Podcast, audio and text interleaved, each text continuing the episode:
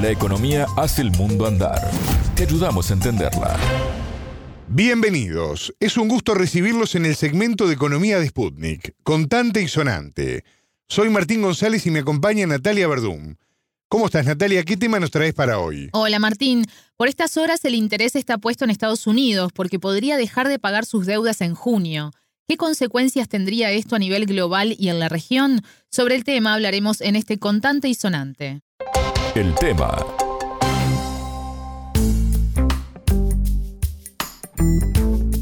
La situación ha generado preocupación en el mundo y más con el anuncio que hizo este viernes 12 la Oficina de Presupuesto del Congreso de Estados Unidos.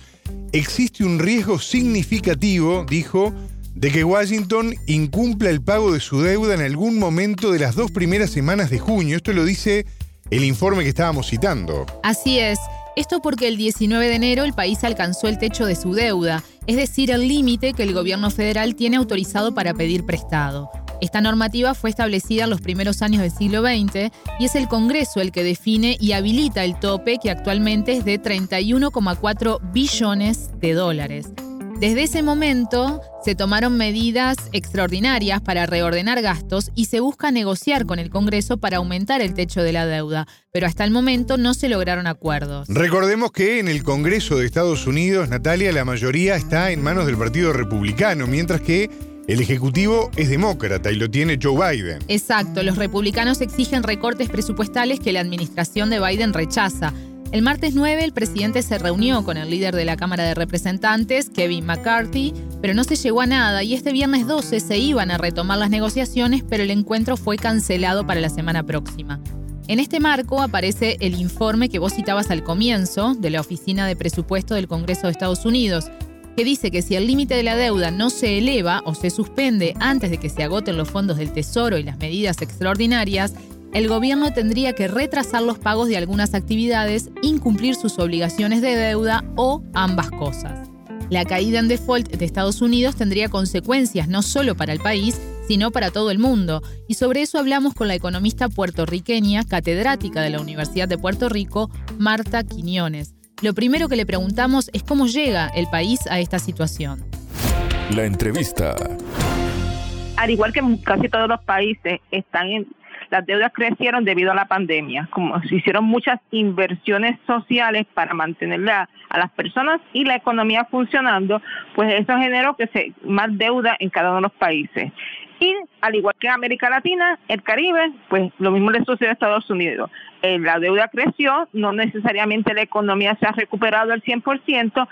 A eso se le une el proceso inflacionario que ellos mismos han creado, con los aumentos continuos en las tasas de interés. Y entonces da la casualidad que ahora no entra dinero suficiente para pagar la deuda también se le une que ellos están empeñados en el conflicto de Ucrania y entonces están dedicando muchos recursos al conflicto de Ucrania y se están olvidando de Estados Unidos. ¿Cuánto es el déficit del presupuesto federal, Natalia? De acuerdo a otro informe de la Oficina de Presupuesto del Congreso, pero esta vez del 8 de mayo, el déficit es de 928 mil millones de dólares en los primeros siete meses del año fiscal del 2023.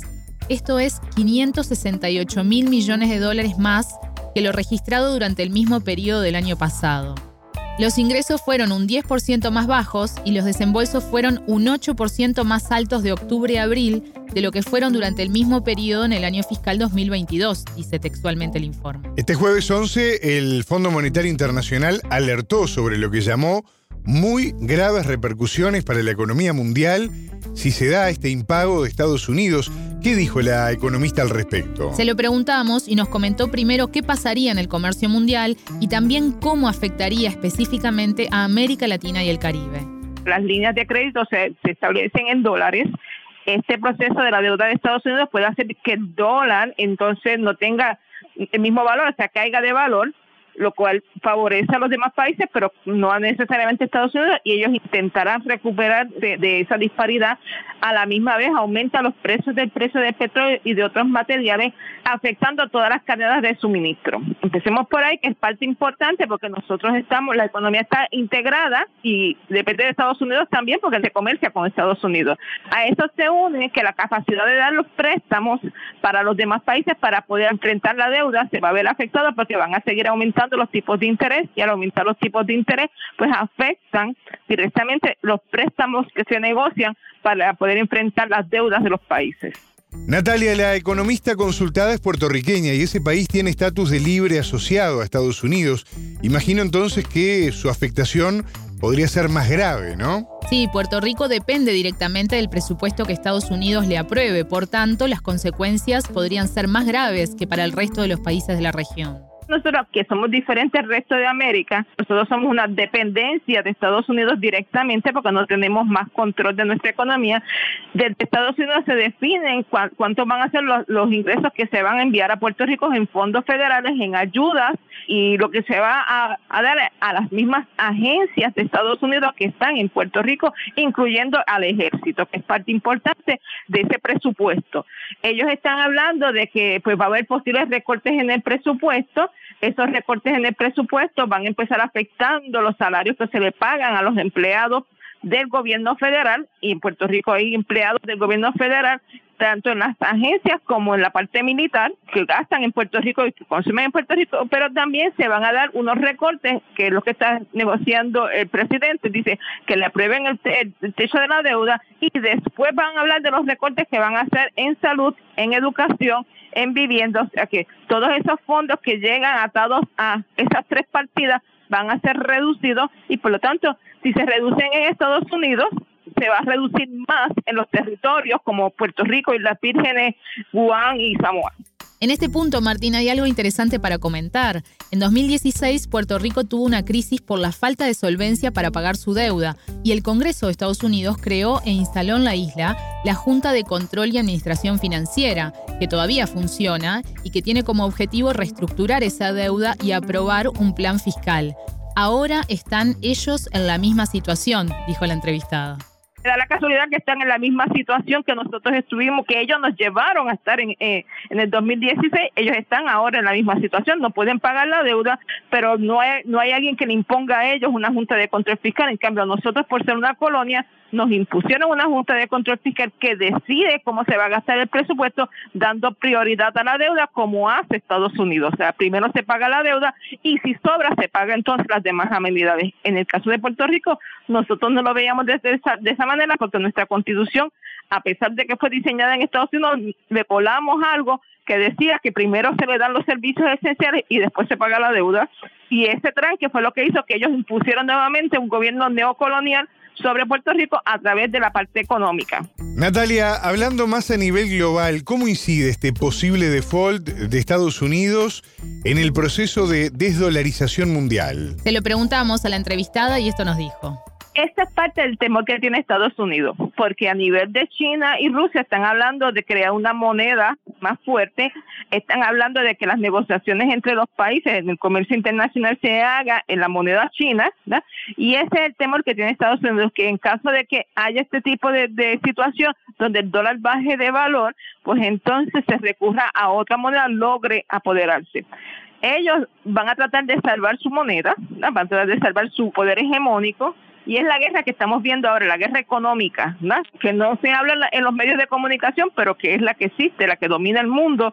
O sea, quién controla a quién en el mundo es lo que se está debatiendo también en Estados Unidos. Por eso es importante entender estos procesos porque también cada uno de los estados está endeudado también y cada uno de los estados tiene que emitir deuda para pagar también sus obligaciones. Una cosa es la, la nación y otra cosa son los estados y están en la misma situación. Y lógicamente eso afecta más a los comerciantes de Estados Unidos que se ven desplazados al ser desplazados, pues también ahí puede venir el ataque a nivel internacional de que vengan empresas extranjeras también a ubicarse en Estados Unidos. Y, y es una guerra económica que hay que entenderla y quien está perdiendo en todo esto es el pueblo de Estados Unidos, no el gobierno, sino el pueblo, la gente que construye al país.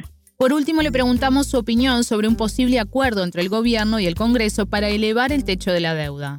Pues yo creo que lo, que lo van a aprobar como anteriormente lo hicieron, porque esto no es la primera vez que lo están haciendo entre demócratas y republicanos, ya con el presidente Obama también había sucedido lo mismo, la van a aprobar pero a cambio de que se hagan recortes en la cuestión social. el neoliberalismo sigue imponiéndose con los recortes continuamente, afectando al pueblo. El pueblo es el que tiene que darse cuenta de lo que está sucediendo.